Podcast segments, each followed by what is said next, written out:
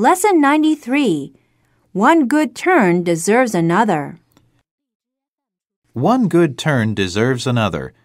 That's the lesson five store clerks learned recently. Every day, a strange old man came to their supermarket to buy groceries. Once he came in wearing only one shoe, recalled one of the clerks. And although he grumbled a lot, and they often had to stand there listening to him, he was a nice old man. The clerks befriended him and even helped him carry his groceries. One day, when he fell ill with cancer, they even visited him in the hospital.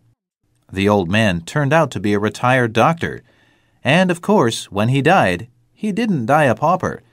He left 70,000 US dollars in his will to thank them for their kindness.